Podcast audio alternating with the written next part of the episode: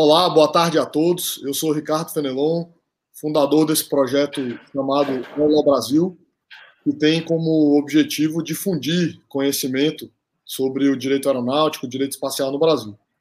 Hoje nós temos a honra de receber é, uma das maiores especialistas em direito aeronáutico no Brasil, a Roberta Andreoli. É, a Roberta atualmente é sócia do Fenelon Advogados. Como eu já disse, é advogada especializada em direito aeronáutico e direito regulatório. Há mais de 10 anos assessora clientes nacionais e internacionais em questões relevantes, como financiamento, aquisição e compartilhamento de aeronaves, aplicação de novas tecnologias, eVTOLs e drones, infraestrutura aeroportuária e transporte aeromédico. A Roberta participa ativamente dos principais comitês e associações da indústria aeronáutica. Ela é bacharel e especialista em direito civil pela Universidade Presbiteriana Mackenzie. Roberta, muito obrigado pela presença, seja muito bem-vinda ao Erló Brasil. Olá, Fenelon, boa tarde. Eu que agradeço a, o convite, a oportunidade de bater esse papo com você. É, a gente convive né, diariamente lá no escritório, mas é bem legal ter esse espaço de, de fazer essa, essa conversa mais informal e a, e abrir a possibilidade de outras pessoas participarem um pouquinho do nosso dia a dia, né? Com certeza. Obrigado, Roberta. Começa contando um pouco, assim, é, como eu sempre digo, aqui é informal, né? É um público de estudantes, de jovens advogados. Se você puder começar contando um pouco aí, como é que foi essa carreira intensa no direito aeronáutico, como que você foi parar nisso, como que você se desenvolveu tanto nisso?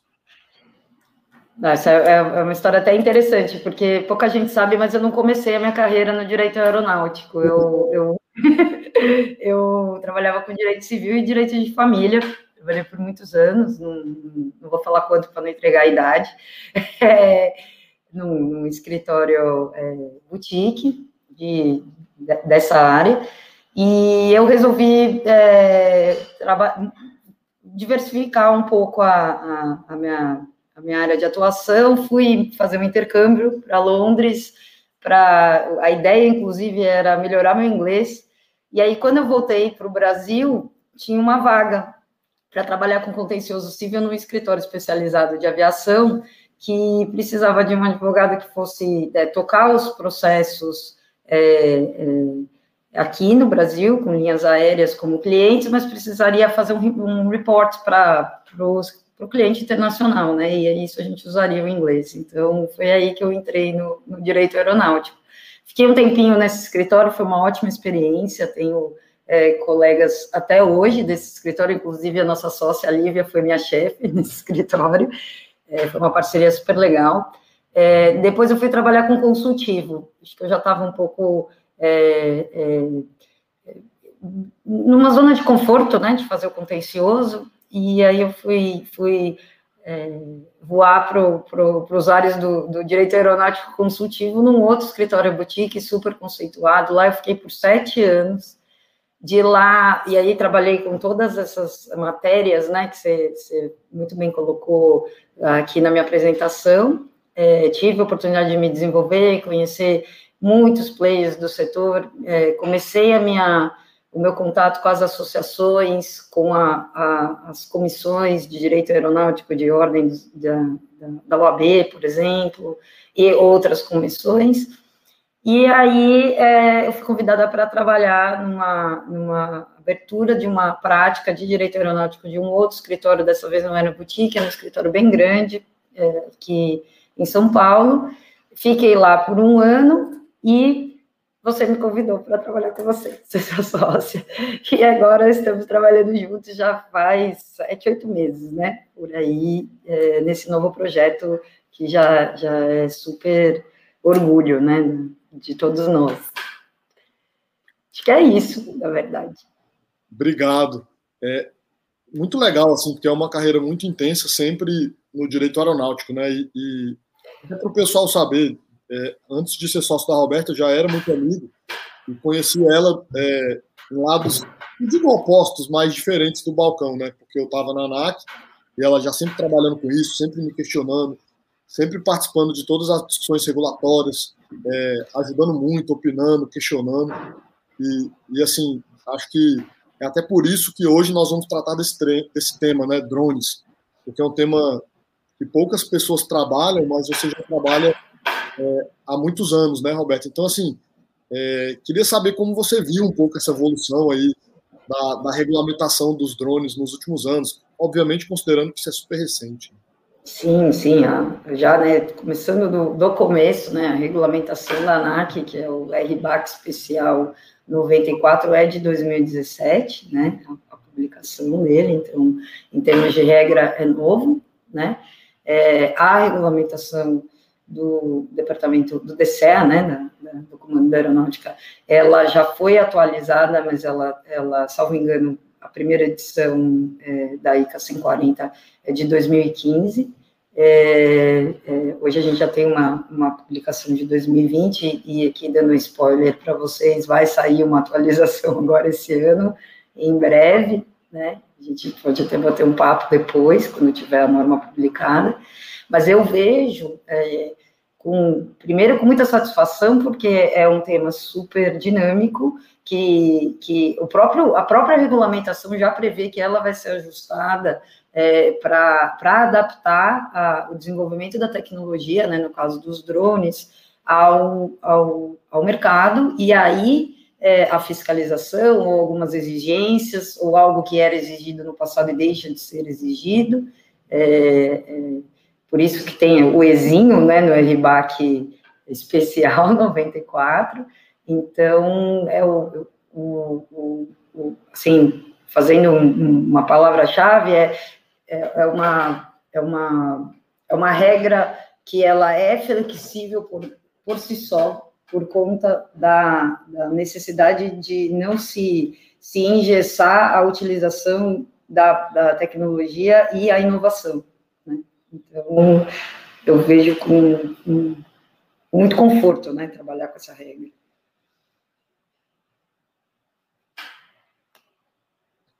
Desculpa, eu estava no mudo. Recentemente teve essa tomada de subsídios, né, que ainda não saiu. Sim. Né? O ano passado, é, a gente teve, no comecinho do ano, mentira, no final de 2000, não, no começo de 2020, houve a, a a, a ANAC abriu um procedimento de tomada de subsídio, que é um, é um, procedimento administrativo para que a sociedade, os, os, interessados, os operadores apresentem contribuições para a agência, para que ela altere a norma, é, tanto no sentido de é, é, inserir alguma diretriz nova, como flexibilizar ou retirar algo que não se adapta mais à realidade de mercado, né? Eram alguns requisitos, cerca de 10, que foram comentados pelos principais players da, da indústria é, aeronáutica e, no caso, a indústria de drone, né? E a gente está aguardando ansiosamente a, a, a, finalização desse processo e eventual alteração do RBAC 94 ou de qualquer regulamentação. Quando eu falo que tem norma, a norma principal da ANAC é o RBAC 94, mas a gente tem várias instruções suplementares, é, é, enfim, outras normas, portarias. É, tem, um, tem uma ordem hierárquica ali. Roberta, mas assim, é, eu me lembro quando a gente estava tratando disso na ANAC, o grande desafio era realmente esse, né? Permitir o desenvolvimento da tecnologia, mas, é, por outro lado, conseguir o equilíbrio de garantir a segurança do sistema como um todo. É, porque é uma tecnologia nova, enfim, tem várias questões de segurança. Vou dar uma, por exemplo. Eu me lembro que há um tempo, eu nem me arrisco a falar mais de 2020, 2019, porque 2020 foi um ano muito Então, assim, há um tempo, eu me lembro que há um tempo nós já tivemos problemas de drone aí na cabeceira, por exemplo, do aeroporto de Congonhas, que é um Sim. dos mais movimentados do país. Então, assim, por outro lado, você tem uma evolução cada dia maior de drones é, relacionado a a, fiscal, a vigilância, a questão de linha de transmissão elétrica, enfim, tem, tem muita aplicação na agricultura. Mas é, um ponto que sempre surge na discussão sobre drones, Alberto, é fiscalização. Então, é, queria te fazer uma pergunta bem objetiva, que é, é quais são as autoridades competentes para fiscalizar a utilização indevida de drones no Brasil? Sim, é uma pergunta super importante, inclusive, Fenelon. É, que bom que você trouxe ela aqui para o nosso bate-papo. Para quem pensa que, que é, só a ANAC cuida de drone, a resposta é negativa. A gente vai ter é, a ANAC, que é a Agência Nacional de Aviação Civil, o, de, o DCEA, que é um órgão na, do Comando da Aeronáutica, o Departamento de Controle do Espaço Aéreo, tá? E ele é subdividido internamente, então ele tem uma, um subdepartamento que cuida só de drones lá dentro, tá? E dependendo do, da região do, do Brasil, eles, eles também são segregados a gente vai ter o Ministério da Defesa com um normativo no caso de operação de drones, no caso de, de aerolevantamento, que é regido por normativo do Ministério da Defesa. A gente tem a Anatel no que se refere aos equipamentos, aos rádios instalados, tá? E, e tudo isso pode ser assessorado pela própria polícia, tá? E aí existe sim um, até uma discussão que eu não vou trazer aqui, porque aqui é um bate-papo bate rápido e informal, mas é a polícia militar, polícia civil, quem tem, quem é a autoridade competente de lá. Polícia federal, né? Isso, dependendo de onde você está, o que, que você está fazendo, e quem é a, a, polícia, digamos assim, que pode ir lá e, e, e, e por exemplo, apreender o seu drone, tá? Com certeza, isso é, é bem complexo, mas eu acho que o que a gente pode deixar claro é que a ANAC tem uma função administrativa, né? Sim. Então, no final do dia, para não falar qual polícia, é, a outra parte vai ficar para as forças de segurança pública, né? Sim.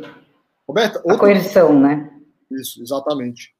É, outro ponto é, super interessante também nessa linha da fiscalização é que é, quais são as penalidades que podem ser aplicadas no combate do uso malicioso de drones no Brasil?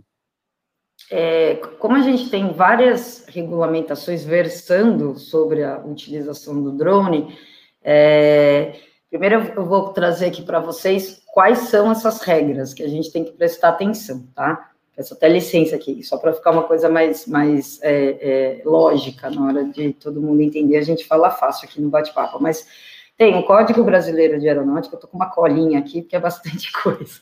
É, o Código Penal e a Lei de Contravenções Penais, então, já adiantando, existe sim é, crime é, pela utilização irregular, maliciosa de drone.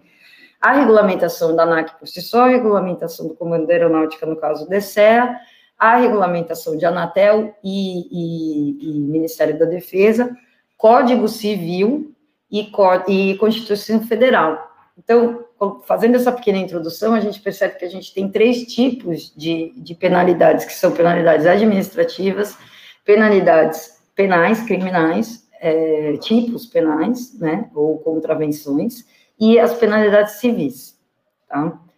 É, vou fazer um breve resumo, tá? Senão a gente vai passar a tarde toda batendo esse papo aqui. Como penalidade administrativa, a, a, a gente vai ter é, a possibilidade de um operador é, de drone, e aí leia-se ou a empresa que, que é a dona do drone, ou o piloto, ou os dois, e até em alguns casos quem contrata o serviço, que às vezes o drone é utilizado com fins comerciais, é, sendo, é, respondendo, né, sobre alguns, alguns tipos é, infracionais, não são crimes, tá? Regulados pelo Código Brasileiro de Aeronáutica e regulados pelo RBAC é, 94 ou pela ICA 140 do DCEA, tá? Sempre com um processo administrativo instaurado para garantir todos os princípios né, constitucionais de ampla defesa e contraditório, tá? E se apurado que houve esse ato infracional, eles, a, o, o, operador, né, o, o, o, autuado, o interessado, ele vai poder sofrer penalidade de multa, que é a mais corriqueira, e em casos mais graves, ele pode sofrer é, cassação suspensão de certificados desse, desse é, equipamento, desse drone, no caso exista, né, por exemplo, se estiver operando com CAV, que é o certificado de autorização de voo experimental, por exemplo, entre outros certificados que existem. Pode o Código Brasileiro de Aeronáutica prever a detenção, a interdição e até mesmo a destruição de, de, deste é, equipamento, tá, desse drone, isso é uma, uma penalidade, né, é, é, que não pode deixar, as pessoas acabam não pensando nisso, mas ela é prevista, né, da mesma maneira que acontece com as aeronaves de asa fixa ou, ou asa rotativa, tá? É, e aí, é, falando um pouquinho da, do, do, do âmbito penal, a gente tem uh, os tipos penais previstos do código, no Código Penal brasileiro, tá? Que basic, existem mais, tá? Mas basicamente, quando a gente está falando de drone, a gente pensa em três artigos, que, que é o 133, o 132, que diz que é, vou, vou ler aqui, gente, senão não há memória, né? O HD é curto. Expor a vida ou a saúde de outrem a perigo é, direto e iminente, tá? Então, você pode expor ao perigo a vida ou a saúde de alguém com a utilização de drones, tá? Expor a perigo embarcação ou aeronave, aí é um outro tipo penal do artigo 261, ou é o que acontece quando tem o voo do drone na cabeceira da pista de um aeroporto, tá? E se houver sinistro é, aéreo é, e destruição da aeronave, são outro tipo penal do Código Penal, tá? São crimes de perigo, não, não necessitam ocorrer o acidente ou o incidente para que esse tipo se configure, tá? Para que a pessoa possa ser punida. Então, só a exposição já, já exige, já, já é passível de, de, de punição, tá? É, tem algumas agravantes, se, se, se resultar em lesão corporal ou morte, a pena fica mais severa. É, a gente pode falar um pouquinho de, de contrabando ou descaminho, se você vai utilizar o drone para fazer isso, é, aí a gente vê é, o tráfico de droga, quando a gente vê aquelas reportagens de que o drone foi utilizado para levar droga para dentro de presídio, é um outro, é um outro, é uma outra possibilidade. E dentro da lei de contravenções penais, você tem um tipo específico, que é o artigo 33, que é dirigir aeronave sem estar devidamente licenciado, e aí isso faz uma. O próprio RBAC 94 da ANAC prevê como, como infração não cumprir esse artigo 33 dessa lei, e aí entende-se como licenciado numa forma lato senso não ter seguro quando obrigatório, não ter um, um piloto homologado quando exigido, não ter é, as certificações quando exigidas, é, é uma coisa bem ampla, tá? E utilizar o drone em, em acrobacia ou voo baixo em locais não autorizados, também é uma outra contravenção penal. E aí, para finalizar, falando um pouquinho de, de, penalidades né, civis, a gente vai ter, é, pelo, pela própria Constituição Federal, no seu artigo 5 é, ele garante que, que é, são, a, a, intimidade e a privacidade, a honra, é, e a imagem das pessoas elas são invioláveis. Então, se você utilizar um drone para ferir algum desses, desses direitos, né, vamos falar direito ou bem jurídicos, né, você está é, é, infringindo civilmente uma regra, é, você pode ser processado por isso, e dentro do próprio Código Civil, né, nos artigos clássicos aí de, para quem é advogado, estagiário que está ouvindo a gente, né, de responsabilidade civil, que é o artigo 186 e o 297, que falam, né, que aquele que causar dano por omissão ou ação é, tem o, o negligência, imprudência, tem o dever de indenizar, né, e aquele que por ato ilícito causar o dano fica obrigado a repará-lo, tá? É, basicamente é isso, falando bem rápido, sem aprofundar, são essas as penalidades que, que uma pessoa pode é, ter que responder ao utilizar um drone né, de uma maneira irregular. Não, com certeza. É, te ouvindo falar, me lembrei muito daquele ponto que a gente sempre discute, assim, da preocupação de quem é, trabalha com, com, regulação ou trabalha com norma, é, da preocupação com a questão da segurança do sistema como um todo, né? Quando você vai ver nas questões de fiscalização, é, fica bem claro, infelizmente, que o drone também pode ser usado para esses esses fins, né? Mas Sim. falando de coisas boas, né, Roberto? Eu acho que a gente discute muito isso no nosso trabalho. É, a tecnologia está avançando muito, né? E a ANAC vai ter, a ANAC, o PSE, enfim, todos que trabalham com isso vão ter um, um grande desafio pela frente de sempre estar alinhados ali com a, o desenvolvimento da tecnologia.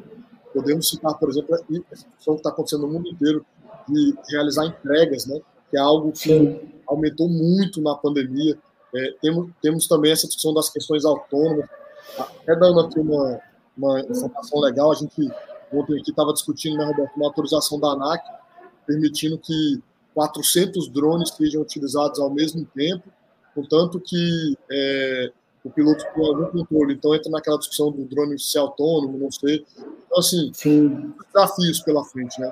Sim, sim. É uma flexibilização de norma que é muito bem vista, né? Porque é, é para uma empresa específica que teve todo o cuidado de apresentar todos os, os procedimentos para a ANAC é, e comprovar a, a, a, segurança daqueles voos, são em lugares pré-determinados, entre outros requisitos, não, não, o voo não ocorre é, é, sobre pessoas não anuentes, então, assim, a, é a própria é, é, o regulador flexibilizando a norma para que a tecnologia se desenvolva, porque se isso nunca puder ser feito, como é que a gente vai saber que vai dar certo, né? E as empresas, como é que elas vão vender esse serviço, né? Com certeza, eu acho que esse é, é o desafio, né? Semana passada eu li que nos Estados Unidos teve uma entrega da UPS com drone em áreas rurais. Imagina isso no Brasil, né? O tanto que você tem áreas que não chega carro, não chega, não chega barco em dias, enfim, região amazônica. Então, para você Sim. levar remédios, alimentos, enfim, tem.